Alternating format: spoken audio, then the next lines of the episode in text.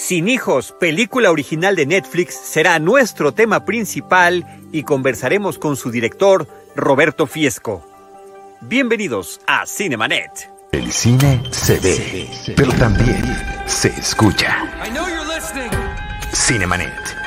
Con Charlie del Río, Enrique Figueroa, Rosalina Piñera y Diana Azul. Cine, cine, cine y más cine. Bienvenidos. Cinemanet.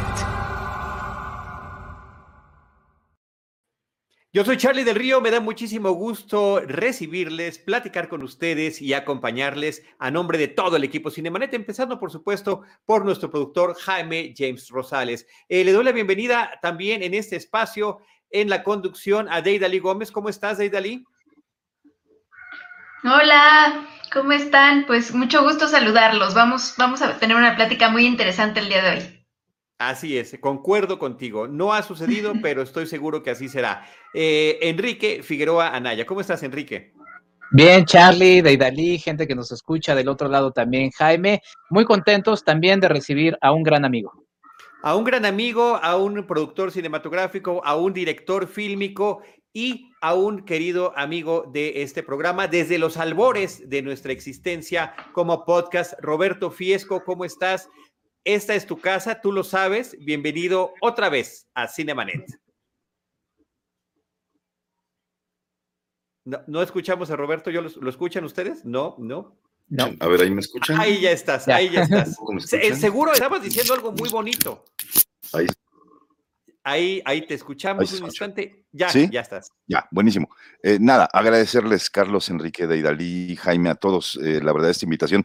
Sí, desde los albores, así, y además fuimos vecinos de cabina una temporada, así que hemos pasado muchas aventuras juntos, un Arieles, transmitidos, etcétera, etcétera. Así que, nada, muchas gracias por la No, encantado. Y, bueno, la noticia, eh, ya desde hace un par de semanas, el estreno de tu película, de este primer largometraje de ficción, eh, que arrancas con una comedia romántica que se llama Sin Hijos, de estreno exclusivo en la plataforma de Netflix. Y bueno, como tú sabes, la dinámica de este programa, aunque ya todos vimos la película, un poco la premisa que le compartas a nuestros amigos, a quienes no hayan visto aún la película y no hayan sumado todas eh, las vistas que ha tenido y que consiguió que en su primer fin de semana, en los primeros días de estreno, haya llegado al número uno de la lista de eh, pues el contenido más visto de Netflix.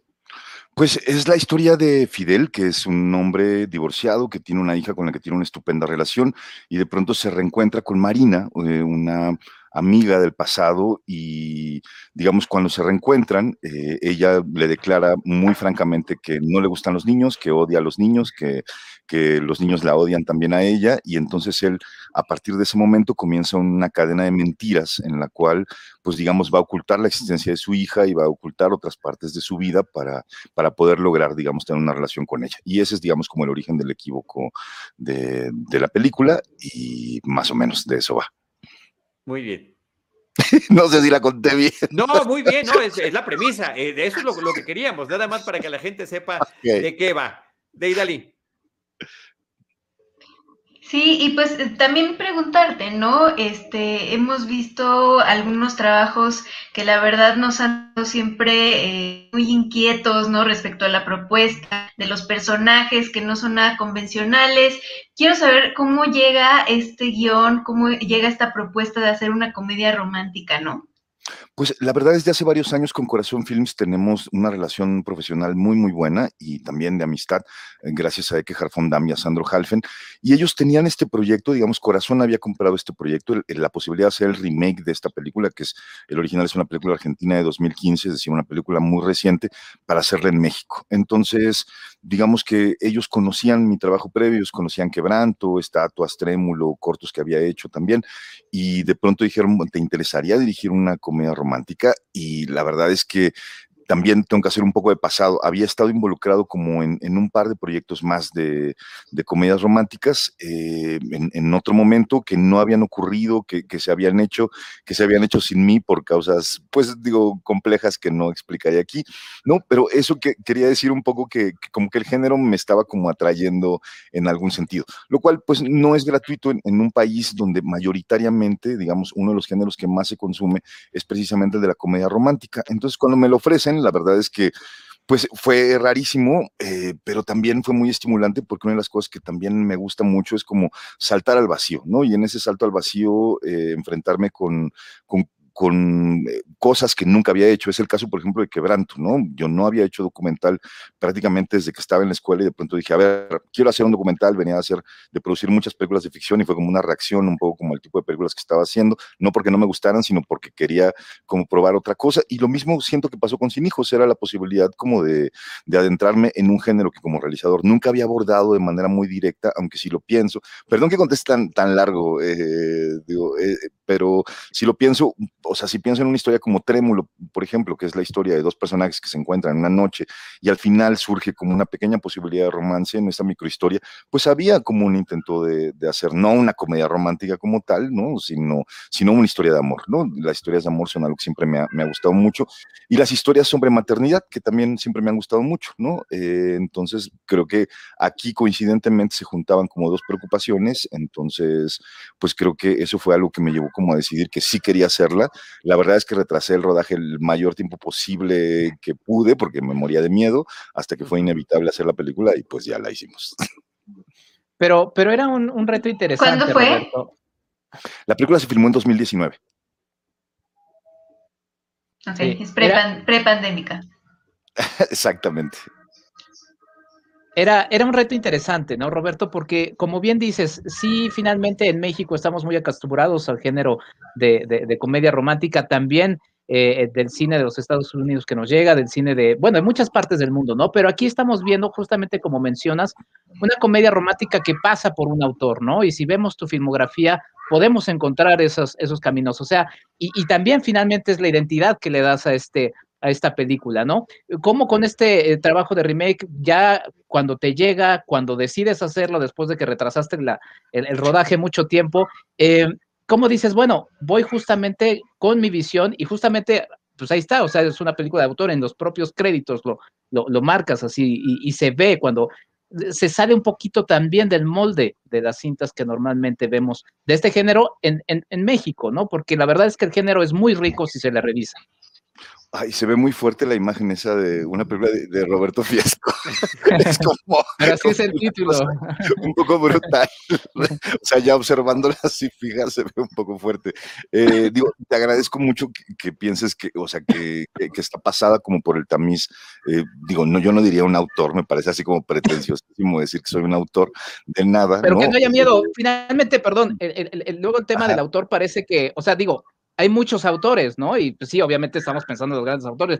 No te estoy haciendo menos, pero, pero sí, o sea, que no haya miedo. Finalmente está pasando por, tu, por tus, eh, tus pasiones, lo que tú estás haciendo. Finalmente es un cine de autor.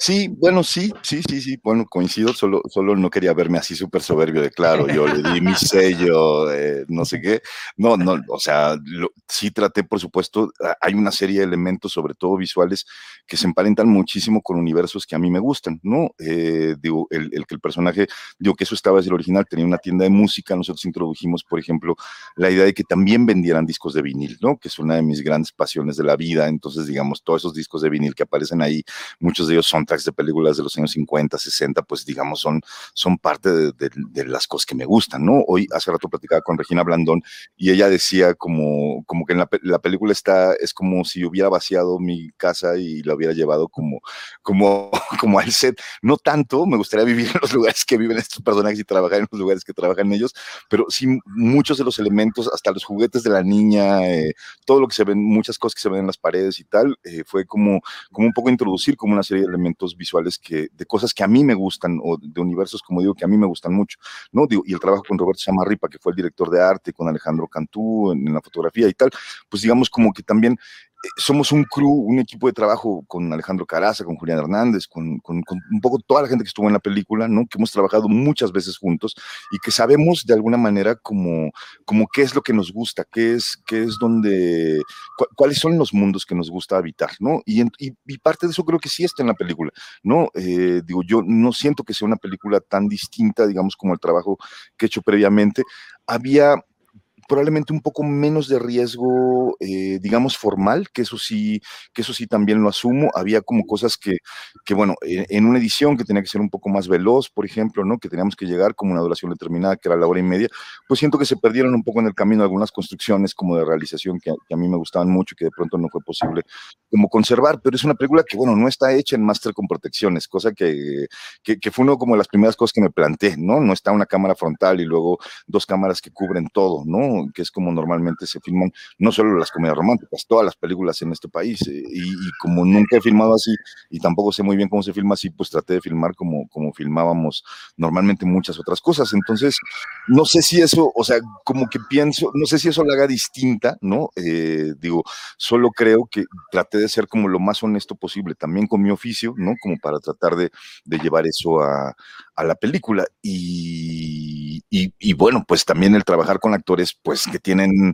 eh, pues un, no solamente un, una gran fama y miles o millones de followers, ¿no? Sino también como, como un enorme registro actoral, que fue algo también fascinante, digamos, como de, trabajar con ellos y, y, e introducir en muchos otros personajes a, actores con los que he trabajado varias veces y que están ahí, ¿no? Como Giovanna Zacarías, que he trabajado pues toda mi vida con ella y de pues no podía no estar en, en esta película que, que, de alguna manera era un reto muy importante para mí, ¿no? Coincido con Enrique, querido Roberto, sobre lo que está comentando. Creo que los que te conocemos y que hemos seguido tu trayectoria desde hace ya, al menos en nuestro caso en Cinemanet, tres lustros aproximadamente, desde El Cielo Dividido, que fue nuestra primera, desde aquel entonces, nuestra, nuestra primera interacción con Roberto Ortiz, el extrañadísimo Roberto Ortiz, tu tocayo. Bueno, más o menos extrañadísimo. Estoy siendo lo más cordial que puedo. Es bromita, es bromita. Yo sé. Yo lo sé. No, aquí sí lo extrañamos mucho siempre, siempre nos acordamos de él, además fundador del programa, ¿no? Claro. Pero ciertamente a través de, de, de, ese, de conocerte de esa manera, tanto pues también en la cobertura fílmica, también como realizador, también como productor, como coleccionista, yo coincido, en el momento en el que veo las primeras eh, tomas de la película, que estamos haciendo este recorrido por la tienda y que vemos los LPs y que vemos las fotografías y la forma, y yo dije, este es la parte de coleccionismo de Roberto Fiesco, sin duda alguna. Y también, de alguna forma, me recuerda eh, el arranque de Quebranto. Ahí esa era diferente, pero eran las luces neón, el entorno de, de, de, algunos de los aspectos que vamos a, con que conoceríamos a aquel personaje, ¿no? Entonces, me parece que esa es una parte que, que reconozco eh, como tuya y que veo ahí plasmada en esta película. Y la otra cuestión pues no sé si eh, me equivoco o no, pero también vi un poquito de trémulo. El, el, entorno de esta peluquería con los grandes ventanales, pues por supuesto que me parece que se asemeja a esta tienda que nos estás presentando para esta película llamada Sin Hijos. Sí, efectivamente. También la presencia de, del centro histórico, ¿no? Ay, perdón, sí. traigo un delay muy feo. No, eh, sí, no, totalmente. O sea, el centro era algo como ineludible. Eh, mis abuelos vivieron ahí toda su vida, mis padres han vivido ahí muchísimos años, entonces hay una conexión con el centro que desde los primeros cortes que hacíamos en el CUEC, Julián y yo, pues estaba siempre presente, o sea, esas calles, digo, son calles que, que pateado montones de veces, entonces digo, encontrar esa vecindad donde ocurre, pues er, er, son, son lugares donde de verdad me siento muy cómodo, suena muy extraño, pero, eh, y me pasaba mucho con Quebranto, que la gente decía, ay, pero esos lugares horribles de el centro, de Garibaldi, no sé qué, yo decía, pues es que son los lugares que conozco, o sea, la verdad es que sí son, o sea, digo, el olor del café de chinos, las ratas pasando por ahí, eh, digo, el borracho tirado afuera en la banqueta, o sea, son cosas con las que he vivido. Pues, Bien, la cucaracha, la cucaracha en la pared, y no olvidar la cucaracha en la pared. Exacto. Entonces, digamos que sí, o sea, no, no, filmar en el centro hubiera sido como un poco una traición como a eso, ¿no? Y no hablar, digo, hay una cita, por ejemplo, que eh, es, es como una cita así súper privada, digo, que de pronto Marina empieza a hablar de la calle de Donceles, que es justo la calle donde vivían mis abuelos, de mi abuela Aurora, de, de la librería Inframundo, que era mi librería favorita de viejo en la vida, o sea, como, y, me acuerdo mucho con, con Regina como era el, el, el, el, que me dijera, ¿por qué quieres contar esto? O sea, ¿qué, ¿qué, significa esto para ti? Y ella poder conectar emocionalmente gracias como a las historias que le contaba. Entonces, es como, como unas partes muy entrañables que hay en la película y que sí, pues tienen todo que ver con, con el centro de la ciudad. La librería Inframundo, la amo. Bueno, y está cerrada, la cerró la pandemia y eso me parece una de las cosas más tristes de la vida, pero ya me voy a callar. No, está bien. Eh, eh, qué bueno que estamos viendo todas esas referencias porque además eh, a lo que le encanta a Jaime Rosales, el productor, es estar tratando de ilustrar y sorprendernos porque a nosotros también nos sorprende con todo lo que va encontrando. Antes de pasarle la palabra a Deidali, quiero eh, recordarle a quienes nos están viendo o escuchando que tenemos diferentes maneras de conectarnos. Estamos en Facebook Live, también se puede ver en vivo esta plática a través de Twitter, posteriormente llegará al formato de podcast, pero si nos ven en YouTube tenemos eso que se llama el super chat, que es una forma en la que también pueden apoyar a este proyecto si desean hacer alguna aportación por ese medio y todo el equipo de Cinemanet, por supuesto que se los vamos a agradecer. Deidali. Sí, pues eh, ya mencionaste hace rato un poco el tema de las cámaras, pero yo quería saber qué retos habías encontrado al hacer esta ficción, ¿no? Por ejemplo, el tema de la dirección de niños, este, yo sé que estuviste con un reparto pues de, de mucho profesional, pero ¿qué más hubo por ahí que fue como un aprendizaje o como un crecimiento? Pues eh, la verdad es que siempre que pienso en Sin Hijos, pienso como en una especie de máster de, de, de, cómo hacer películas, ¿no? Eh, digo, fue, fue no, no, quiero decir que fue difícil, porque no lo fue, en realidad fue un, fue un proyecto muy, muy gozoso, fue un proyecto muy agotador físicamente, eh, para el cual, o sea, como que yo mismo no estaba como muy consciente de cómo iba a ser. O sea, enfrentarte eh, cinco o seis semanas a, a, a, a, dirigir una película donde todo el mundo está preguntando constantemente, ¿es amarillo o es rojo? ¿No? Uh -huh. Se mueve a la derecha o camina a la izquierda, da dos pasos o solo da uno, voltea la cabeza para allá, el cuadro de qué tamaño es, eh, sea, es decir, hay una exigencia permanente en eso, no, no, y yo lo había vivido, digamos, como en rodajes de cinco días, en Quebranto, que fue un rodaje de cuatro años, digamos, como a lo largo de la vida, y todo era como, como, bueno, venimos cuatro días, nos vamos cuatro meses, volvemos una semana, y todo era como, digamos, súper relajado, eh, digamos, esto era como una exigencia muy feroz, eh, no dormía nada porque estaba preparando los planos del día siguiente. Soy un tipo que hace shooting y storyboard, entonces, eh, y plantillas, entonces, o sea, llegaba al set como, claro, con unas ojeras inmensas y, y, y o sea, pero las cosas todo dibujado, entonces era como, como una autoexigencia que igual sé que también, como que de esas cosas que a nadie le importan en realidad, o sea, pero como que sentía que era como mi responsabilidad como director y eso eso fue muy difícil, o sea, digamos como que to, toda esa parte, eh, yo acabé hecho un guiñapo humano, así era un trapo cuando la película se acabó, eh, digo, ahí tirado en el piso, y, y sin embargo, o sea, creo que el trabajar con estos actores, el trabajar en estos espacios, el, el contar esta historia, o sea, el tratar como de, de digamos, como también de encontrar cosas que decir que a mí me importaban, pues digamos que fue, fue algo que, que fue, todo fue difícil. O sea, la verdad es que hacer una película es muy difícil en esencia, pero, pero también es muy gozoso, o sea, también es profundamente gozoso. Y, y, si uno piensa que es el mejor lugar, que un set es el mejor lugar donde uno puede estar en la vida, pues entonces por eso uno sigue haciendo películas. Creo que, creo que ese es un poco el, el sentido de todo, ¿no?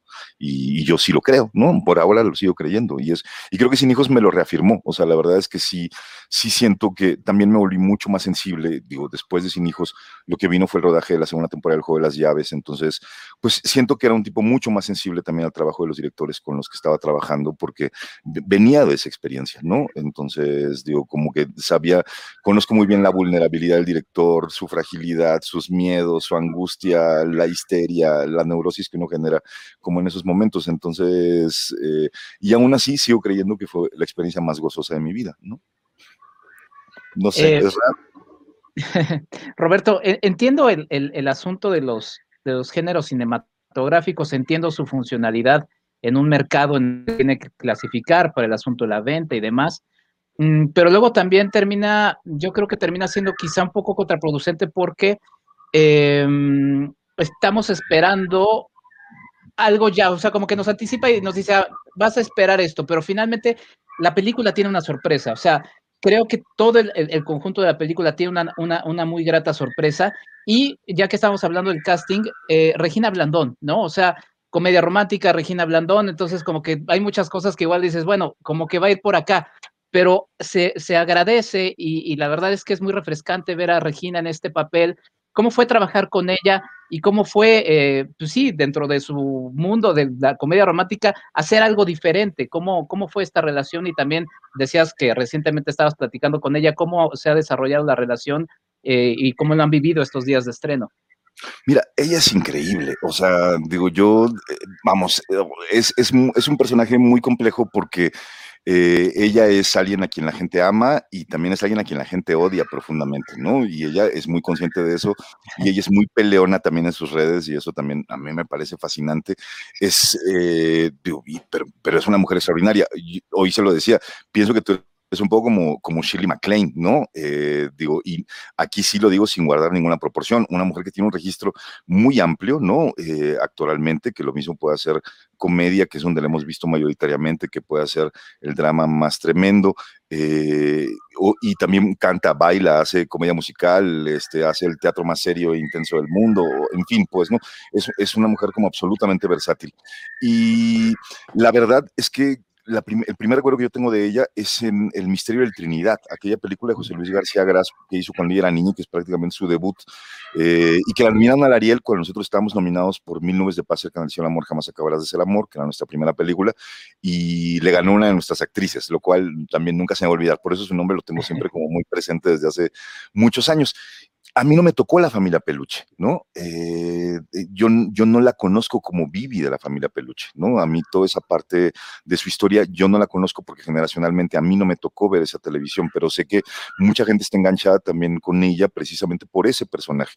Y, yo creo que ella, vamos, o sea, y, y, la vez que en realidad la conocí, la conocí en un casting de una película que ella no hizo y yo tampoco hice, y me fascinó. O sea, la primera vez que yo la tuve enfrente y que, y que la vi llegar a un casting preparando un personaje y tal, y que yo dije, wow, o sea, esta chava está increíble. Esto fue hace como unos cinco o seis años y cuando estábamos empezando como, como el proceso de la película, ella, había, ella ya había estrenado Mis Reyes contra Godines, había estrenado, digamos, como algunas películas con las cuales le había ido particularmente muy bien y yo la quería ella. O sea, para mí estaba muy claro, o sea, Julián y yo habíamos platicado mucho de quién podía ser Marina que en la película argentina es Maribel Verdú, que es una actriz fantástica también y con una presencia formidable.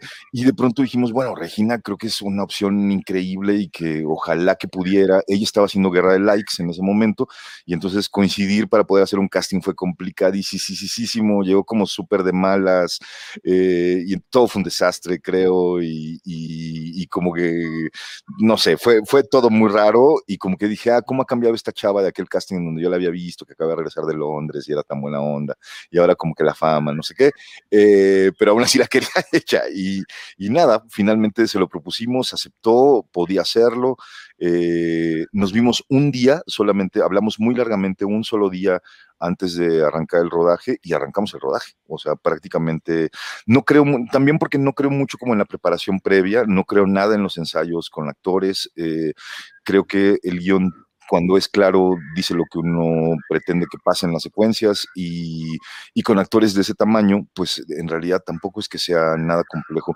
Eh, alguien como ello, como Alfonso Osal o como Egelhaf o como Giovanna Zacarías o, o Cristian Ramos o Michelle Rodríguez, es decir, como que a Michelle la conocí el día del llamado, tal cual, o sea, yo la quería a ella, lo tenía muy claro y la buscamos, aceptó y le dije, hola, soy el director de la película, soy Roberto Fiesco, bienvenida, eh, vamos a trabajar juntos, o sea, pero pero sí fue un casting totalmente elegido por, por mí, pues no, o sea, no fue un casting impuesto en ningún sentido, sino era más bien gente a la que admiraba mucho, a la, que, a la cual había visto en el teatro muchas veces, a todos los conocía del teatro en realidad y de las películas que habían hecho y fue, fueron, insisto, muy generosos, o sea, no, no, no, no encuentro un elenco que, me hubiera podido cobijar tanto como ellos, la verdad, o sea, con, con, su experiencia, con sus años en los sets, o sea, Regina tiene pues más de 20 años de carrera, más de 20 años delante de una cámara, o sea, ¿qué no vas a ver? Pues, ¿no? O sea, la verdad es que, entiendo, o sea, como, como Regina es un poco sinónimo hoy de la comedia romántica contemporánea, ¿no? Me da mucho gusto, ¿no? O sea, me, me parece que es, es, una actriz increíble eh, y yo creo que ella va a diversificar su carrera muy pronto y va a hacer otras cosas increíbles en otros géneros, cuando en México se hagan otros géneros también, ¿no? Eh, que, ese, que ese más bien es un poco reto del cine mexicano más que, más que de su carrera, ¿no? Sí, yo nada más quiero sumar algo rápido porque es una, es una frase que, que, dice, supongo que soy un bicho raro, yo la ligué, pues sí, obviamente al asunto de por qué no eres una niña normal de la familia Peluche, pero además no solamente eso, sino en general, porque sí es un personaje curioso, con una identidad muy, muy propia y que habla también de la selección de, de, de, películas en las que ella ha estado. Pero bueno, nada más para cerrar con el asunto de Regina. Eh, pero no lo cerremos porque yo estoy igual que Roberto. Ah. Yo jamás me enteré que había estado en, en eso de la familia Peluche y Ajá. tiene poquito que, pero poquito, un par de meses ya durante esta pandemia que me encontré con el misterio del Trinidad en, en televisión en la noche y nada más de verla de chiquita y de ver a Eduardo Palomo me pareció completamente hipnótico y ya no me pude despegar de la película, ¿no? Y también te habla de ese crecimiento como actriz y, por supuesto, de esta experiencia que trae arrastrando. Así que eh, me parece que es interesantísima también la trayectoria que ha tenido en lo que tiene que ver. Mira esa foto que nos, que nos regala ahí Jaime, sí. este, en la que nos ha dado en, aquí en, en México, ¿no? En el cine mexicano, Roberto. Sí, justo, no, y además ella, eh, no sé, mucho de lo que platicamos tenía que ver también con su idea de la maternidad, con, con, lo que ella misma pensaba de su vida y que era algo que, que, sentía que empataba muy bien con el personaje. Y es bueno, también pensé que la intuición que habíamos tenido de, de que fuera ella no, no era una intuición eh, errada, la verdad. Uh -huh. eh, digo, ella es, ella es, una mujer profundamente intuitiva, eh, pero también es una mujer que a mí me encanta también en redes porque es alguien que siempre dice lo que piensa, ¿no? Eh, sí. ha sido también una, una, cabeza muy visible del movimiento feminista reciente. Y a mí me parece que esta película también eh, llega en un momento muy adecuado a una discusión política y socialmente muy importante eh, que tiene que ver precisamente con, con, con, las mujeres y que esta mujer, eh, su personaje en la película, Marina, que es alguien que ha decidido no tener hijos por una convicción propia, también nos habla de alguien que, que no quiere legitimarse social, emocionalmente, familiarmente, eh, digamos, a través de la maternidad. Y eso me parece que es, que es algo que a mí me atraía muchísimo de, de esta película, pues, ¿no? Hablar como de, de, otros modelos familiares, de la construcción de, de otras familias, ¿no? Eh, digo, tenemos un padre divorciado que tiene una hija con la cual tiene una estupenda relación, una esposa con la que tiene una, una relación más o menos funcional y lo mismo con, con, el nuevo marido de la esposa, pues, ¿no? Y eso es una familia, ¿no? Y lo que, lo que puede construir con Marina, ¿no? Esta mujer que no pretende tener hijos, es otra idea de familia. Y me parece que, que hoy, eh, digamos, en, en, en, la vida que vivimos, en, en los amigos que tenemos, en, nuestro universo más cercano, ¿no? La idea de la familia nuclear con la cual crecimos de padre, madre, hijos y, y te querré hasta la muerte y no nos separaremos jamás después de, casarnos, pues me parece que está completamente rota y creo que la película habla de eso y, y, agradezco mucho que haya sido a través de un género como la comedia romántica, que es, un, que es un género que permite un tono ligero, un tono profundamente amable para la audiencia y que hace que mensajes probablemente eh, reflexivos o que, o que están hablando justamente o están poniendo sobre la mesa eh, una serie de ideas contemporáneas en torno a, a, lo que somos y cómo vivimos, ¿no? Pueda llegar de una manera masiva, ¿no? Eh, digo, para comunicar precisamente eso. O sea, digo, para decir, puedes construir las familias como quieras, puedes decidir no tener hijos claro. y, y, nadie tendrá que cuestionarse eso, etcétera, ¿no? Sí, me parece súper interesante todo eso. Y, y, mencionabas también esta eh, presencia tan importante que tienen las redes sociales, Roberto. Eh, particularmente en Twitter me ha tocado ver efectivamente que hace un comentario y entonces viene el ataque y entonces se defiende y eh, este, está ahí eh, pues eh, fue, eh, muy fuertemente defendiendo lo que, lo que opina y enfrentándose a la gente, lo cual me parece que está fabuloso, igual que tú, me parece que es admirable. Y te tenemos que preguntar también de, de parte nuestra y de la producción, porque en Cinemanet te lo hemos pedido desde hace mucho tiempo, ¿dónde está Roberto Fiesco en Twitter? Que me parece que también sería una presencia muy interesante. Estamos anunciando el programa de hoy y no te podemos etiquetar, te tenemos que convertir en hashtag no, no. Para, para, poderte meter ahí a, a, la, a, la, plataforma. Es que tengo un Twitter que nunca he usado, o sea, lo usé un día y, y nunca entendí entendí nada, entonces, y luego vi todo el odio que había ahí y la verdad es que me dio mucho miedo. ¿Cuál odio? ¿De qué está hablando Roberto? Entonces, o sea, sí tengo un Twitter que es el, igual que mi cuenta de Instagram que se llama Rob Fiesco, ¿no? Este, y. Pero ni foto tiene, ni No, nada, nada, soy un desastre. no, pero sí es que hay mucho odio ahí y yo soy muy sensible a esas cosas. Entonces, prefiero no, no, si ya, ya con otros, con otros medios y sigue, Facebook. Sigue el ejemplo de Julián y de las propias no, no, ¿no? Ve, no, no, no, ve. No, no, no. No, justo por eso. seguiremos insistiendo. Deidali. Eh, bueno, pues yo que no me, no me respondiste la pregunta sobre los niños y para mí es muy interesante porque cuando yo vi, vi la película dije, yo soy niñofóbica, ¿no? La verdad sí tengo como ese, ese problema, siento. Y entonces, por eso también me llama tanto la atención cómo eh, pues estuvo la dirección con, con, estos pequeños personajes, ¿no? Eh, y también quería preguntarte, pues obviamente las películas eh, pues las hacen para, para que se vean en el cine, ¿no? ¿Cómo estuvo este proceso de llegar a Netflix? Ok, a ver, primero lo de los niños. Lo de los niños, Francesca Mercadante, que es nuestra protagonista, Ari, eh, llegó en el último momento. O sea, la verdad es que hicimos un casting muy exhaustivo con Isabel Menchaca, donde vimos a decenas y decenas de niñas para, para este personaje y, sentía que no la encontrábamos, pues, ¿no? Y cuando, cuando llegó Francesca e hizo la, la, vi algo como en su mirada, vi algo en un movimiento que hizo así, como viendo al que era su compañero, que fue Pablo Molino, un querido amigo que, que además nos ayudó coachándola eh, actualmente, porque había sido su alumna en el SEA infantil, ¿no? Y entonces sentí que ella era Ari, ¿no? O sea, que ella era justamente la Ari que, que estaba buscando, además me encantaba, me encantaba el color de su piel, los sea, me encantaba, digamos, como, como mucho de su candor y de su frescura y de su picardía. Además, ella es muy interesante, no, no lo supe hasta después, ella es hija de Rafa Mercadante, alguien que es como muy conocido como conductor, que ahora mismo tiene un programa en Azteca eh, de estos de banda eh, con la chicuela y estas cosas, ¿no? Y que a mí era muy fan de él porque él tenía un programa que se llamaba En Caliente, que pasaba en Televisa en el 2, como yo, yo solo tenía tele abierta durante toda mi vida, entonces pues nada, dejaba la tele prendida y de pronto aparecía a la una de la mañana en Caliente y era Rafa Mercadante y ya, como que yo seguía ahí escribiendo y haciendo cosas, ¿no? Entonces luego ya descubrí que era su hija y la verdad es que era, era una, ahí está, Rafa Mercadante de banda no sé qué. Y entonces era, era, era una niña como muy despierta, muy inteligente.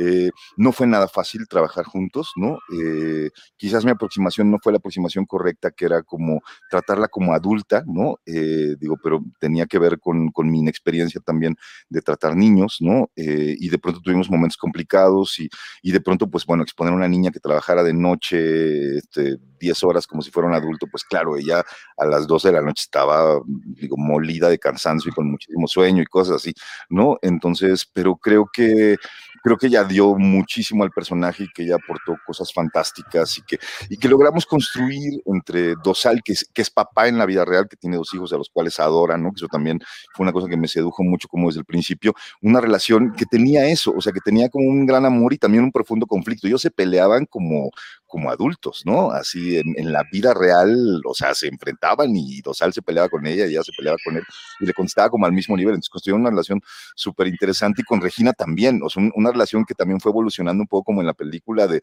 de ay, así qué horror, eh, y de pronto al final súper bonita, de, de, cariño y de, y, de, y de Regina decir, yo estuve en tu lugar hace 20 años, ¿no? Eh, yo fui una niña de 10 años que hizo su primera película y, y bueno, eh, vivieron un mundo de adultos, pues, ¿no? O sea, y toda mi vida, estos 20 años han sido trabajar hasta convertirme hoy en una chica de 29 años, que son los que tienen en este momento Regina. Entonces, digo, creo que, creo que había un universo paralelo, digamos, como fuera de la pantalla, que fue como muy interesante. Y luego todos los demás niños, la verdad, que aparecen en la película, esos fueron súper rápidos de, de, encontrar, o sea, ahí sí hicimos un casting como muy rápido con Isabel y, y luego hay muchos niños en, en, en una de las secuencias que, que, más gusta, porque más es la secuencia que Netflix puso como anuncio, que fue eh, justamente la de la fiesta infantil, ¿no? La de la risa de las vocales con Katy de Juguemos a Cantar. Y entonces, eh, y entonces todos esos niños en realidad son hijos de amigos y amigas, pues, ¿no? Ahí están los hijos de Dosal y están este, la hija de Alejandro Canto, el fotógrafo, eh, la, la, hija de Kenia Márquez, o sea, hay como muchos niños. Ella, ella, que la amo, es la hija de la señora que hacía la limpieza en el set, por ejemplo, me parece uno de los los momentos más bonitos de la película, una niña preciosa que nos acompañaba los fines de semana al rodaje para acompañar a su mamá a hacer la limpieza. Entonces, bellísima, o sea, una niña hermosa y que... Y expresiva, increíblemente expresiva. Eso de ese momento que tiene, de verdad que es inolvidable ese momentito en la película. Sí, la adoro, la adoro. Así. Oye, pero voy a interrumpir un momentito eso, porque justamente en esta parte, que fue una de las partes que a mí me gustó mucho por descubrir quiénes aparecían en esta secuencia, ahorita nos estás diciendo, comentando un poquito detrás de cámara, los hijos de quién, pero pues encontrar a ciertas eh, nobles actrices pues me resultó extraordinariamente grato y nuestro productor Jaime Rosales preparó un, unos, un par de saludos. Amado Roberto Fiesco, te agradezco aquí públicamente la oportunidad de actuar en tu película al lado de dos mujeres que admiro tanto como Kenia Márquez y Gina Cobos. Bueno, y compartir también escena con la gran Regina Blandón. Me enteré que esta noche está con ustedes Roberto Fiesco, mi direct, y quiero agradecerles por la oportunidad que me dio para incursionar en el campo de la actuación, algo que siempre había soñado. Muchas gracias por hacerme parte de Hijos. ¿Qué te parece, Roberto? ¿Qué te parece el impacto que has tenido? También, también tenemos gente muy tímida, como nuestra querida y adorada Gina Cobos. Que, no quiso mandar saludos, no, tache. ¿eh? Gina Cobos sí tiene tache, también yo estoy así como. Pero yo cuando vi a Gina, cuando vi a Kenia, cuando vi a Elisa Lozano. del trabajo de, de dirección de actores, ¿no? De Roberto, porque no quiso mandar saludos, pero vaya risota que se lanza ahí en pantalla, ¿no? Le mandamos un abrazo grande a la querida Gina. Y me parece que entra en muy buen momento. No, son amigas adoradísimas, o sea, compañeras de viaje, son, son mujeres extraordinarias, talentosísimas, y para mí era de alguna manera como reunir a, algunas de las personas que más quiero en la película. Eh, ahí adentro hay montones de personas a las que quiero muchísimo y que, y que pues nada, también generosamente dijeron, sí, le entro y sí lo hago. O sea, esa secuencia de la fiesta está hecha en casa de Lisa Lozano, por ejemplo, ¿no? O sea, es su Y ahí está Lisa Lozano mandando saludos, dice, de aquí a la consagración. Necesitamos Vamos a hacer un spin-off de las mamás de esa fiesta. Estaría buenísimo. Oye, yo además cuando le mandé el mensaje a Roberto, eh, para invitarlo al programa y, felicitarlo por el éxito que estaba teniendo la película. Y le dije, y además te agradezco que hayas lanzado al estrellato a estas mujeres tan chingonas. Ese fue, que, no son el tipo de palabras que utilizo normalmente, pero yo estaba verdaderamente emocionado, Roberto. Pero hasta se cortó, ¿vieron? Ching, y se cortó el Fíjate, hasta el internet me ayuda para que después no nos anden censurando. Oye, pero tengo que contarlo en Netflix porque no de Idalí me va a regañar. No le contesto. no, le contesto. No, no, si no, si no después, que fluya. No, lo en Netflix fue, eh, digo, para callar la maledicencia pública de por ahí algún otro medio, ¿no? Eh, nosotros hicimos esta película en 2019, la terminamos en 2019, ¿no? Porque había un compromiso con Eficime justamente que nos dieron el apoyo en 2017, entonces uno tiene, digamos, dos años para hacer la película. Por eso yo dije que yo la había postergado como lo más posible Aclaro de una vez que eh, este financiamiento de oficina es un estímulo fiscal, ¿no? O sea, hay gente que no lo sabe y piensa que eso hace que uno tenga una coproducción con el IMCINE, no en absoluto, ¿no? O sea, el estímulo fiscal se otorga una película y el dinero de, que, que, se, que otorga la empresa a la película, pues es un dinero que pasa a ser parte de los derechos patrimoniales del productor de la película, que en este caso es Corazón Films, ¿no? Eh, cuento esto, o sea, y, nos lo dieron dos veces también. Es que quiero aclarar todo esto porque luego hay, hay ahí, pusieron una nota ahí como muy malintencionada al respecto, ¿no? Donde decían, se lo dieron dos veces, ¿por qué se brincó la regla? Lo dan dos veces, o sea, no es que lo den dos veces, que cuando hay un, digamos, un, contribuyente que, que, no es aprobado, pues, ¿no? Pero uno lo solicitó, hay una segunda oportunidad para conseguir otro contribuyente y que, bueno, pueda dar ese dinero. Así que todo eso está en regla y todo eso, digamos, como que no hay problema, pues, ¿no? Eh, la película se termina en 2019, se entrega a Eficine y nosotros tenemos dos años a partir de ese momento para estrenarla, ¿no? Eh, digo, ese es también parte del compromiso con el fondo. Eh, cuando nosotros habíamos terminado la película y teníamos el plan, por supuesto, de estrenarla en cines el año pasado, ¿no? Eh, pues aparece esta pandemia en la cual vivimos todavía, ¿no? Que nadie esperábamos y que no estaba en el horizonte, pues me parece que de ningún distribuidor en este país, mucho menos de, pues de, de nosotros. Entonces, eh, de pronto hacia mediados del año pasado, Netflix, eh, que la verdad, bueno, lo sabemos, ellos se portaron de manera muy generosa con nuestra industria, dieron estos apoyos a, los trabajadores del cine, estos 20 mil pesos que a mucha gente les salvaron la verdad, en ese momento como, como un poco su día a día, ¿no? A través de la academia, pero era un dinero que venía de Netflix, etcétera. Netflix lo que hace es, buscar como a diversas empresas de producción y les pregunta qué, qué películas tienen o qué, o qué proyectos tienen, digamos, como en su haber y vamos a ver si nos interesan. Cuando ellos eh, vieron Sin Hijos, les interesó muchísimo y dijeron, nosotros queremos que esta película eh, poderla distribuir nosotros. Nosotros hicimos un estreno el año pasado solamente en la cadena Cinemagic, un estreno en salas cinematográficas en un momento previo al semáforo rojo, o sea, esto ocurrió, no estoy muy seguro, pero me parece que en septiembre, más o menos, pues, ¿no? Un, un, estreno, un estreno como, como, como chico, en realidad, pues, ¿no? O sea, solo en la cadena Cinemagic, pues, ¿no? Y después de eso, bueno, estaba pactado primero que la película se estrenara en pantalla, que es donde se estrenó primero, que es, pantalla es una plataforma de streaming en Estados Unidos, que la película se estrenó en octubre, prácticamente sin publicidad ni nada por el estilo, porque así funciona la pantalla, no, yo no sé por qué ahí si no tengo ninguna explicación, y sin embargo la película llegó también al primer lugar en, en, esa plataforma, pero solo es Estados Unidos, y eh, Netflix tenía muy claro que ellos querían lanzarlo en marzo, cerca de Semana Santa, y bueno, pues nos esperamos hasta, hasta este momento para que la película saliera. Pero digamos, Netflix no estaba, digamos, en, en el plan original, ¿no? O sea, Netflix no estaba involucrada, eh, digamos, en la producción de la película ni nada por el estilo. Fue más bien cuando llegó la pandemia que ellos se interesaron por el proyecto y que, y que decidieron sacarlo en la plataforma. Yo, cuando a mí me contaron la noticia, si les soy sinceros, fue muy raro, ¿no? Porque yo sí tenía la ilusión, eh, como cinéfilo que soy, de ver la película en la pantalla grande y de tener un estreno y de venir a los medios y, que me cuestionaran por qué hiciste una comedia romántica y no otro documental y, que mis alumnos del CUEC me odiaran más de lo que ya me odian por haber hecho esta película.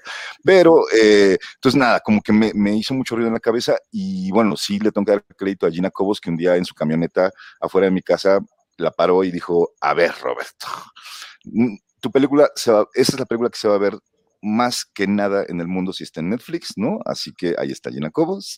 Entonces, digamos que, o sea, no seas imbécil, eh, digo, creo que es lo mejor que te puede pasar, o sea, es, el mejor mecanismo de difusión en este momento en el que estamos, así que ya, deja de sufrir y ahí está Elisa Lozano y por favor, eh, pues ya, o sea, entiende eso.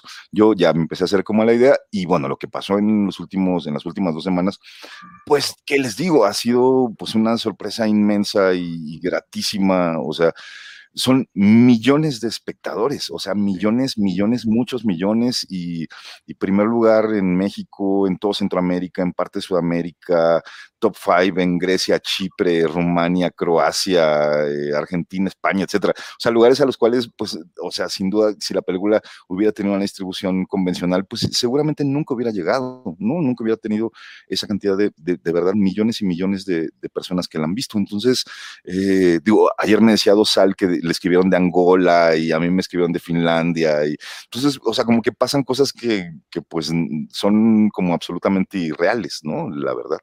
Entonces, y después del COVID, ¿qué dice Julián Hernández? Saludos a Julián Hernández. Ese es el lunes. Te mucho, Julián. Ese es, ese es, otro programa y ese es otro día. Qué gusto saludarte. Se me hace que lo puso Jaime Rosales ahí. No, no, Jaime le contestó por parte de Cinemanet.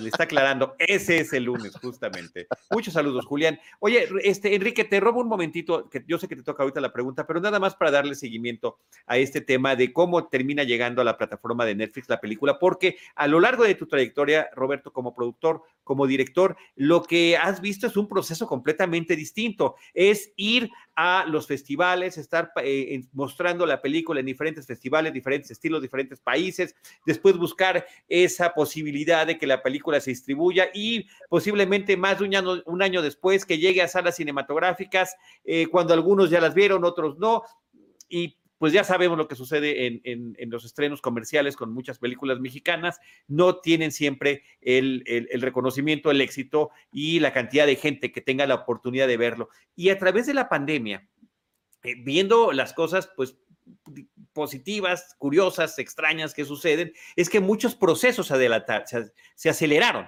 esta situación de la coexistencia con las plataformas ya era una realidad, ya había películas que estaban tratando de pasar o estar primero en el cine y después muy, lo más rápido posible a la plataforma, los tiempos que se debían o no de respetar para eso, pero de repente, eh, cuando, ¿qué se siente ver ese éxito inmediato? y de tantísimos millones eh, de espectadores, eh, cosa que pues en, en otras ocasiones no ha sucedido.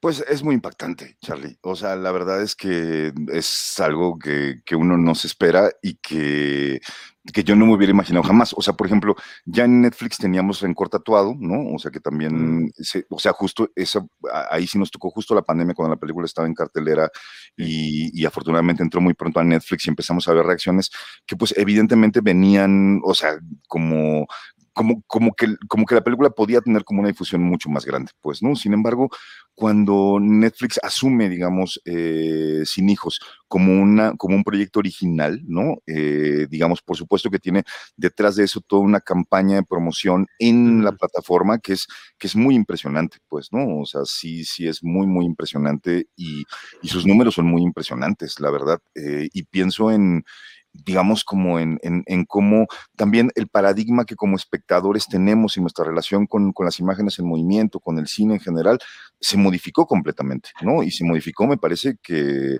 que casi hacia el futuro, ¿no? Eh, digo, justo en, y después del COVID, que yo aventuré una cosa hace unos meses donde decía que, que también había un lado de justicia poética en la relación con, con las exhibidoras, ¿no? Eh, con Cinepolis y Cinemex directamente, con el maltrato que siempre han tenido hacia el cine nacional y con, con la ausencia de posibilidades que le dan siempre a las películas mexicanas y que de pronto, pues bueno, sabemos la situación terrible por la que están pasando y yo, yo extraño el cine y cuando vuelvan las condiciones para hacerlo, volveré a, a, ver películas en, en, esas dos cadenas, pero, pero pienso también que, que la justicia poética está justamente como en ese gran maltrato y como de pronto decir, bueno, pues llegaron, digamos, eh, digo, otras maneras de ver y de acercar al espectador y de decir, bueno, pues ya no voy a salir de mi casa, ahora voy a ver las películas desde mi casa y, y bueno, pues también ofrecerles contenidos que sean atractivos y seductores y que, y que los diviertan y que los entretengan.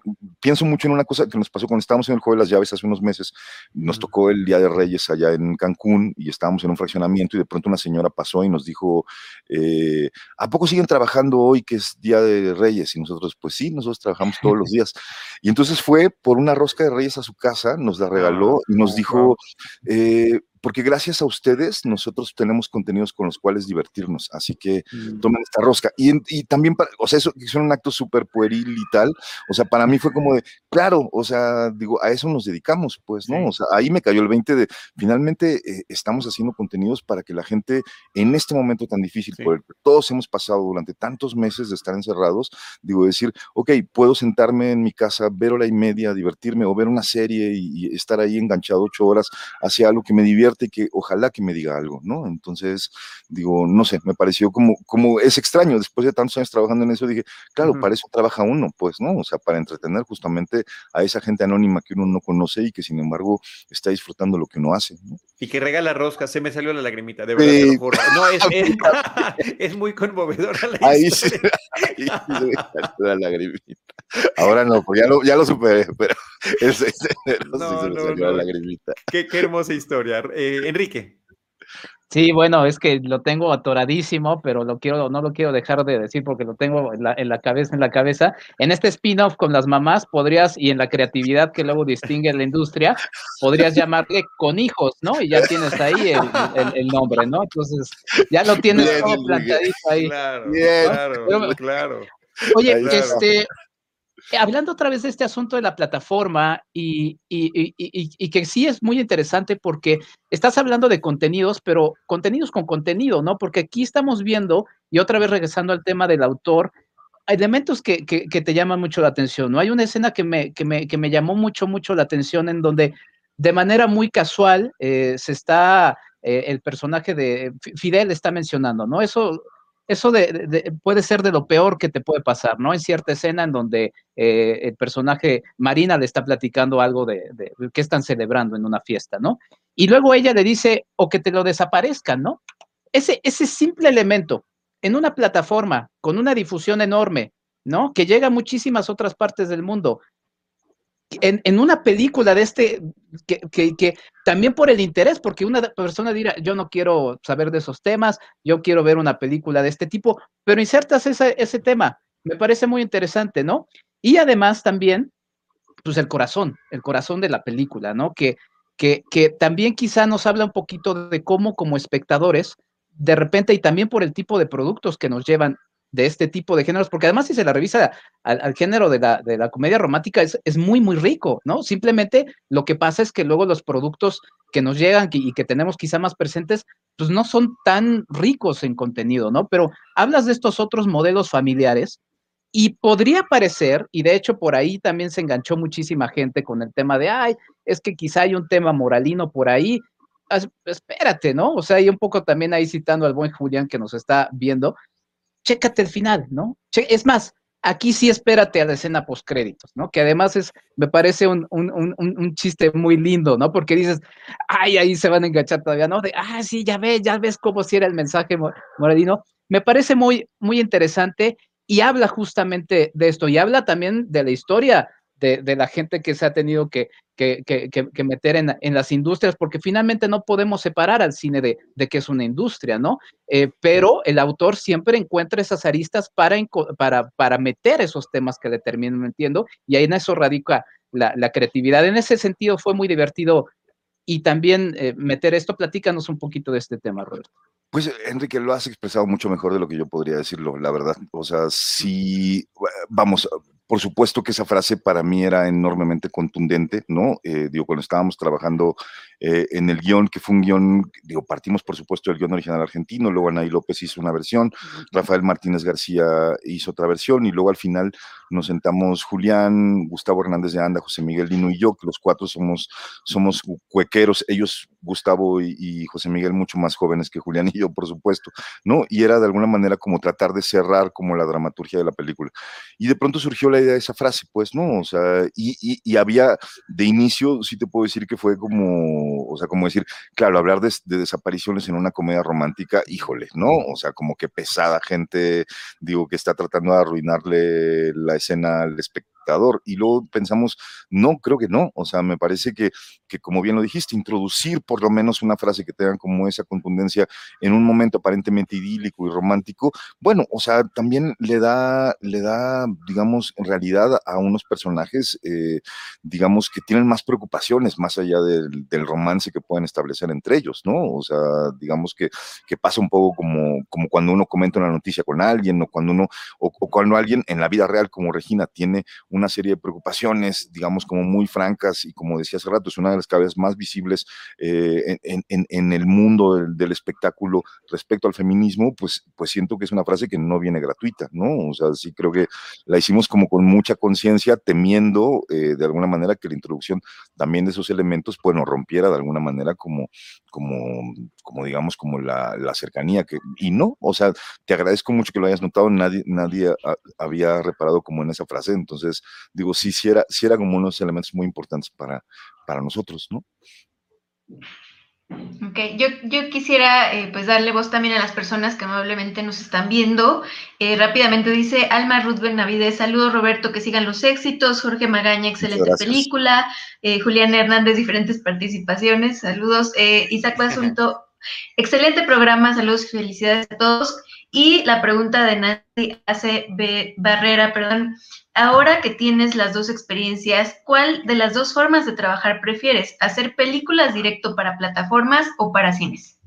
Lo que pasa es que uno no hace películas para plataformas, creo. O sea, eh, incluso ahora que, o sea, me ha tocado ya hacer dos temporadas del Juego de las Llaves, eh, como que uno no piensa que eso va a ir eh, directamente a una plataforma, aunque en ese caso sepamos que la plataforma es Amazon y que, y que va a llegar directo ahí. Eh, creo que una de las cosas que, nosotros tratamos de conformar, por ejemplo, en ese proyecto, era la posibilidad de que todo el crew veníamos del cine, o sea, nunca habíamos hecho una serie, no, no venimos de la televisión, no sabemos cómo se hace la televisión, sabemos cómo se hacen las películas. Entonces, creo que nuestra dinámica y la manera como filmamos, y pasa lo mismo en Sin Hijos, eh, también escuchaba que alguien decía, claro, es que deberían de bajarles los presupuestos, porque si las películas van para Netflix, pues entonces deberían de costar menos. Y yo digo, no, no entiendo esa lógica en realidad, ¿no? O sea, yo creo que uno hace películas, o sea, películas, digo, que en el caso de Sin Hijos, pues era una película que, estaba pensada, como decía, para la gran pantalla.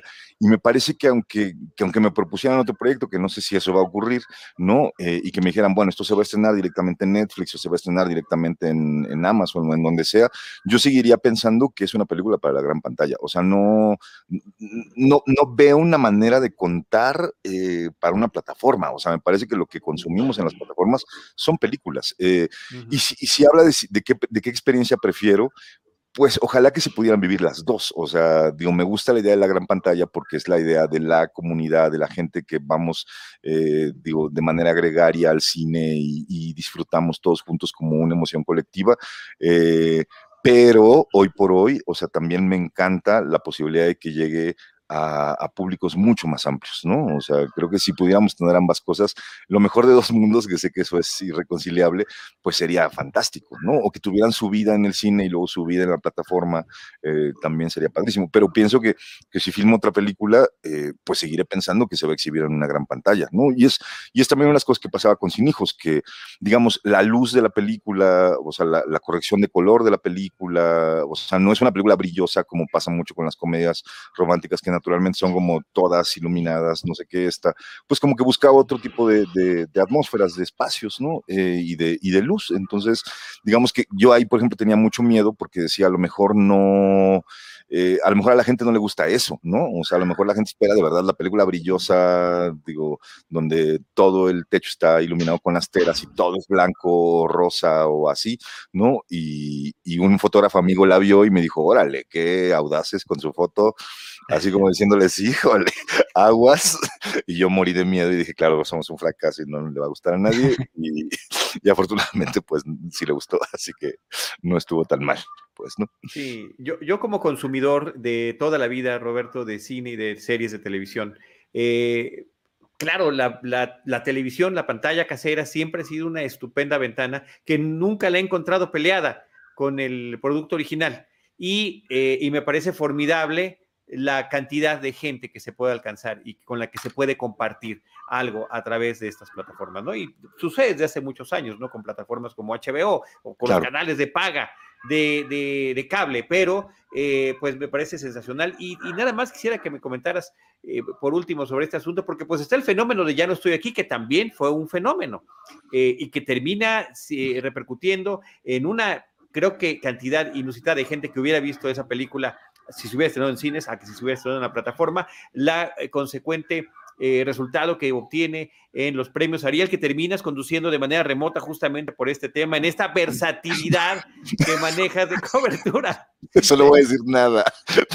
De cobertura fílmica, ¿no? Ah, produces, haces, diriges, platicas, coleccionas eh, y, y, y demás.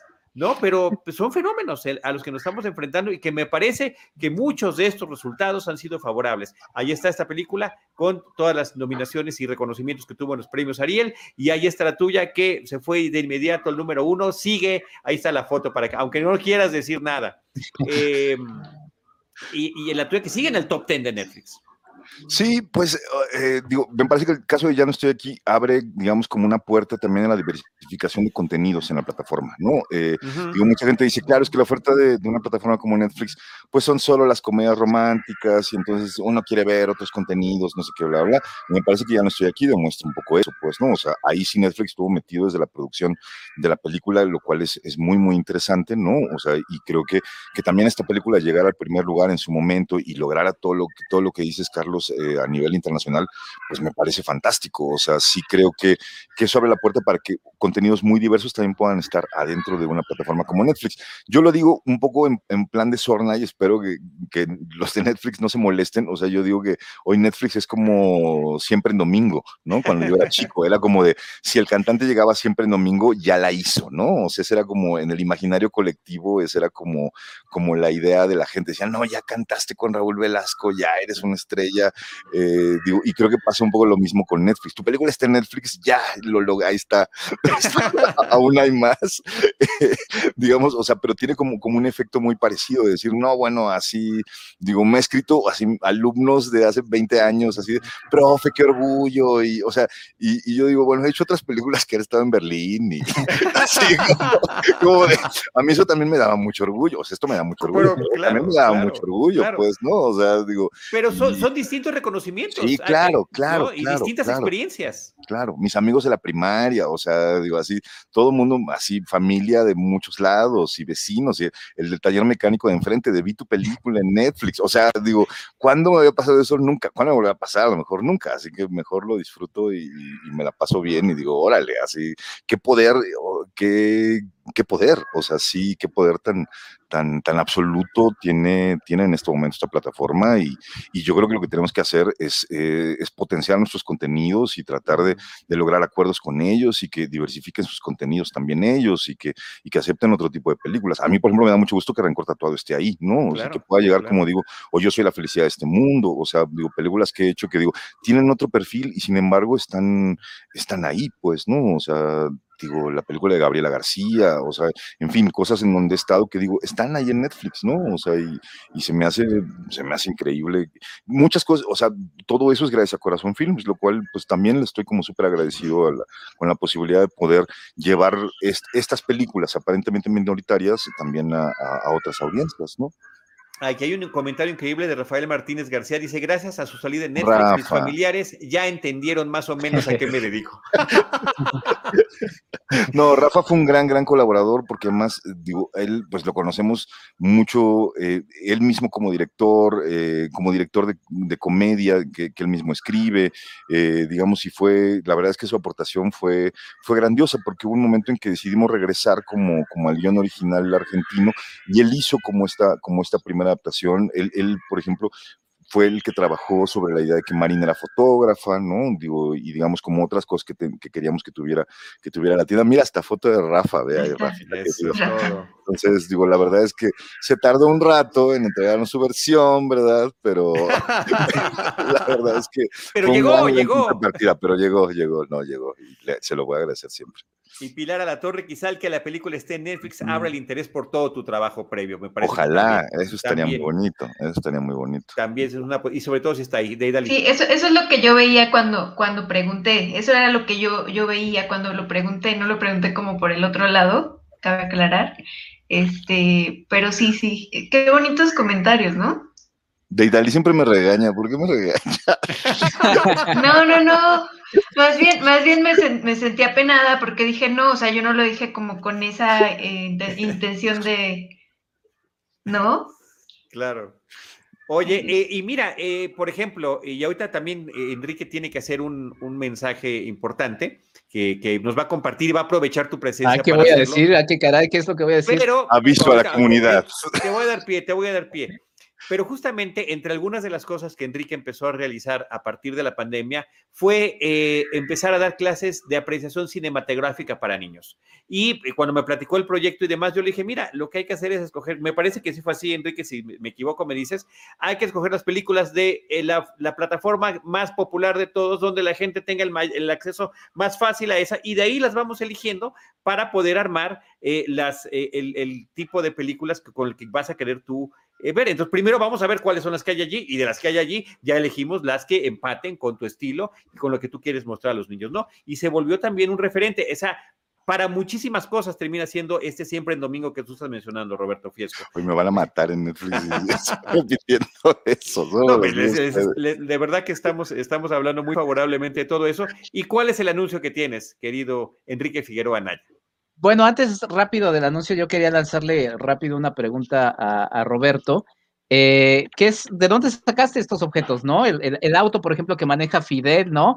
Que estaba pensando en el pato Donald, que también ahí hay un pato Donald. ¿De dónde sale ese pato Donald? Es el dueño del coche azul que maneja el pato Donald en la canción, es ese pato Donald. Y estas locaciones, ¿no? La casa C. Ramírez, que como amante de la música, pues es, es un lugar súper, súper emblemático. Platícanos nada más de esto, nada más por amor al coleccionismo.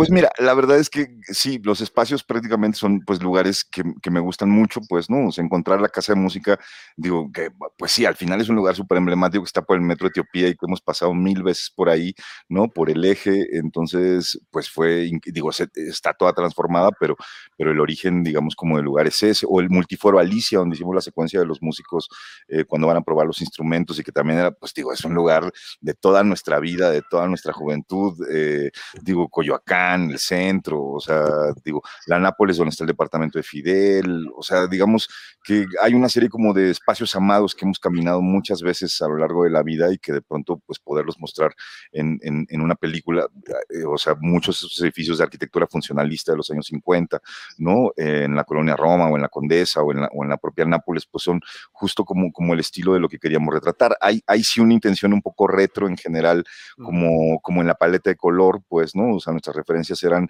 digo, lo voy a decir así de la, de la forma, o sea, porque esas cosas luego suenan súper pretenciosas y horribles, ¿no? O sea, pero, o sea, vimos El Desierto Rojo de Antonioni, vimos Made in USA de Godard, eh, vimos eh, Imitación a la vida de Douglas Sirk, o sea, digamos, ese era como el mundo de la paleta de color que queríamos reproducir. Y digo, claro, no tiene nada que ver con, con nuestra película, pero digamos, en nuestro imaginario visual, pues eso era un poco como, como el tipo de atmósferas que queríamos reproducir cuando, cuando hacíamos la película. Y claro, el coche, pues es un coche, eh, digo, antiguo, había o sea, pedí que fuera un coche antiguo, ese color me encantaba y sentía que empataba como muy bien con lo, con lo que estábamos buscando y por eso lo elegimos.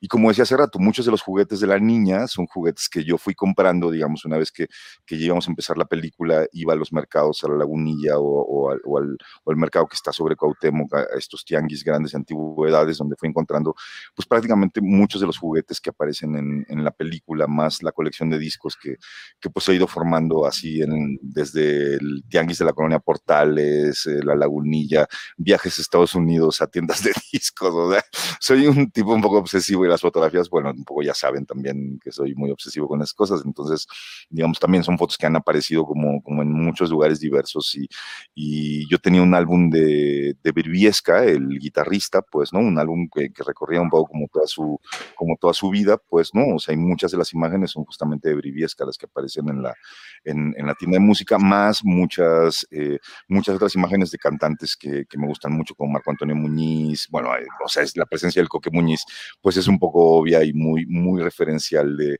de, ese tipo de música, ¿no? O sea, me acuerdo incluso cuando el Coque llegó a la tienda de discos y en, y en, y en, en los aparadores de discos había dos discos de su papá y fueron los primeros que agarró, o sea, llegó directo a ellos, los vio de Marco Antonio Muñiz, ah, bueno, está Briviesca, pero Marco Antonio Muñiz, o sea, lo agarró, lo vio y así como de, ay, mi padre, y ya lo dejó ahí, ¿no? Y agarró el otro y dijo, ay, mi padre. Y, o sea, fuera, era como un, digo, y esos estaban antes de que él estuviera, de hecho, ¿no? Entonces, digamos, ah, Sací, Sací en el metro de, de Luis Mal, por supuesto, gracias, Julián.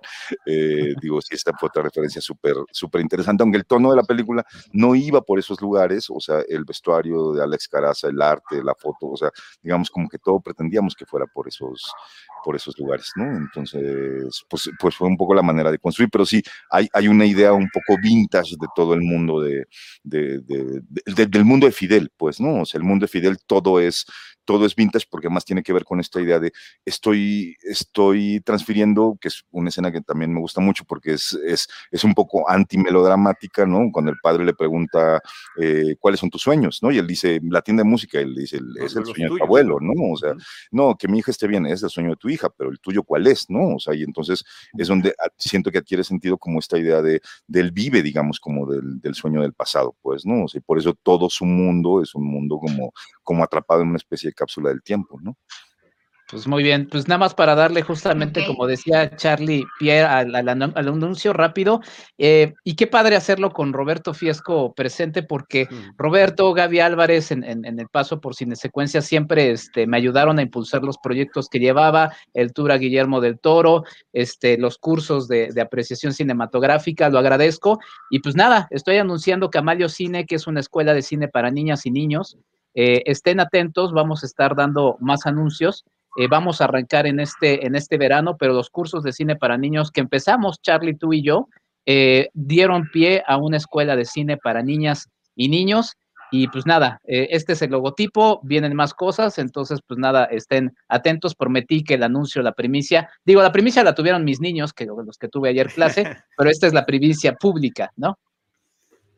Fantástico, bravo, muchas felicidades, Enrique, muchas felicidades por ese esfuerzo en línea, Enrique. Eh, Deidali, vamos con la última, última pregunta para liberar a nuestro invitado. Ay, sí, pues ya nada más preguntarte, ¿no? ¿Qué, ¿Qué, sigue en cuanto a géneros? ¿Qué sigue en cuanto a trabajo para este año? ¿Proyectos? ¿Cómo, ¿Dónde te, te podemos ver más? Pues eh, estoy por empezar otra película que se llama 40, que estoy produciendo, la dirige Pietro Lopriano, que es un director italiano, y estamos ya unas semanas de arrancar ese rodaje. Eh, después vendrá probablemente la tercera temporada del Juego de las Llaves. Eh, digo, esperamos que le vaya muy bien. Se estrenará este año la segunda temporada que hicimos, que terminamos recién eh, a finales de enero. Eh, y quisiera hacer un corto, ¿no? Quisiera volver al corto, siempre me ha gustado mucho hacer cortos, entonces, digo, quisiera, quisiera hacer un corto como director antes de que termine este año, eh, y no sé, así, digo, creo que hay una película de Julián Hernández que tenemos ahí también como, como pendiente de hacer y que la pandemia no nos ha permitido hacer, pero estamos haciendo mientras otra que tiene que ver con la pandemia y que, que hemos construido como un equipo de producción muy chiquito, para hacerla, entonces digamos como que estamos también como, como en, ese proyecto, ya filmamos una parte y, esperamos firmar muy pronto la segunda parte. ¿Y qué más? Eh, nada, estoy escribiendo un libro sobre la historia de la primera academia la primera etapa de la Academia Mexicana de Artes y Ciencias Cinematográficas. Tengo un apoyo de Procine para hacer, para hacer ese libro, que es, un libro que va de 1946 a 1958, que son los primeros años en los cuales existió la, Academia de Cine. Después se suspendió hasta el año 72, que se volvieron a entregar los premios. Entonces, digamos que estoy haciendo estoy haciendo ese libro, eh, colaborando con Elisa Lozano en, algunos proyectos eh, también editoriales que tenemos juntos y en una exposición que queremos hacer para octubre eh, sobre la historia de la academia, justamente. O sea, vienen un montón de cosas, la verdad es que sí está, ahora que empiezo a hacer una lista, está un poco agotador, pero digamos que, y a lo mejor el próximo año dirigir otra cosa, otro largo tal vez, puede ser, no lo sé, no lo sé, a ver, a ver, a ver si ocurre, pues, ¿no? Hay tantas cosas por hacer que que, ojalá quede tiempo. Y tantas que has hecho. ¿Te gusta estar siempre, Roberto, en muchos tableros al mismo tiempo? Lo cual me parece que es que es sensacional. Eh, y con eso vamos a los últimos anuncios del programa. Roberto Fiesco el próximo lunes en el programa de 25 años de Sergio Tobar en Alphaville. Y después del COVID, ¿qué? Así que ahí estarás con nuestro productor Jaime Rosales. Ahora sí y eh, que Enrique nos platique un poquito, porque el 6 de abril en Cinema Tempo, el programa es sobre la exposición de Gilberto Martínez Solares en el Museo del Estanquillo. Exactamente. Platicaremos justamente con Elisa Lozano y también con Hugo Lara sobre la exposición Gilberto Martínez Solares, 70 años de creación, que está en el Estanquillo y que la verdad es una chulada, quedó padrísima. Y pues sí, ahí las envidias de todo el material que aportó este, el buen Roberto está ahí presente. Eh, digo, porque la verdad es que es un gran material y vale muchísimo la pena que, la gente con sus debidos cuidados este, asistan a, disfrutar. Muy bien, pues no sé si tengas algunos comentarios finales, Roberto, y eh, además de que te agradecemos, como siempre, de verdad, con todo el corazón, y con mucho cariño el que nos hayas acompañado y conversado con nosotros y compartido esto con la gente que nos acompaña. Pues que vayan a ver la exposición de Gilberto Martínez Solares, o sea, sí, la verdad es que es un esfuerzo fantástico con un director increíble, eh, que hizo esas grandes películas con Tintán y también muchas otras películas increíbles. Ah, ah, me llamó la atención y, pienso en Martínez Solares porque una de las películas que más me gusta de él y para la cual Elisa Lozano me invitó a participar con un núcleo dentro de la exposición es su última aventura, una película con Arturo de Córdoba y Esther Fernández, que es una película extraordinaria, quizás una de sus mejores películas, eh, y era un remake de una película argentina. ¿No? Eh, de, persona honesta se busca. Y es algo que, digamos, me han cuestionado mucho, así como de, ¿por qué un remake? ¿Y por qué de una película argentina? Y odiamos los remakes y no sé qué, ¿no? Y, me puse a pensar en otras películas que me gustan mucho, como Medianoche de Tito Davison, ahí está. Es, esa, esa pieza está en exposición justo. Eh, digo, es, ese es un, es un programa de mano español, justamente. Eh, o en Azares para tu boda, esa película fantástica, ese melodramón de Marga López, que también es un remake de una película argentina o es decir, a, lo largo de la historia del cine mexicano hay un montón, digamos, como de versiones sobre, sobre películas eh, que vienen de otras latitudes y que me parece que también el prejuicio que tenemos frente a eso, ¿no? O sea, lo que decimos de, ay, qué horribles, eh, ¿por qué no nuestras historias y nuestros guionistas y no sé qué? Me parece que también es, es una manera de, de, contar nuestras historias a través, digo, hay una identidad latinoamericana y son películas que muchas veces lamentablemente no llegan a nuestras carteleras y es la posibilidad de ofrecer una lectura para, para, para, para, un público local, pues, ¿no? O sea, y me parece que tampoco hay que estar peleado con eso, pues, ¿no? O sea, no creo que, que, que nos debilite como industria el, el, hacer remakes, ¿no? O sea, me parece que, que, que, a veces asumimos las cosas con muchísimo prejuicio, que a veces, digo, así como vemos con prejuicio a determinados actores y decimos, ¿por qué Regina Blandón en otra película mexicana? ¡Qué horror! ¿No? Digo, o sea, pienso que, que hay muchas cosas contra las cuales eh, como industria no tendríamos que tener un prejuicio ni como público, pues, ¿no? O sea, simplemente saber si la película nos gusta, no nos gusta, si, este, si le gusta a Christoph o no le gusta a Christoph, o sea, etcétera, ¿no? Entonces. ¿A quién? compañero de la vida. Ah, bueno. Entonces, digamos que, bueno, pues, o sea, creo que hay que, hay que romper como una serie de prejuicios que de pronto tenemos tanto como realizadores como audiencia y creo que, que es también un poquito lo que intentamos hacer con Sin Hijos, pues, ¿no? O sea, nosotros mismos decir, hay una serie de, de, de prejuicios, de cosas construidas que queremos romper y es la posibilidad de romperlas haciendo esta película, ¿no?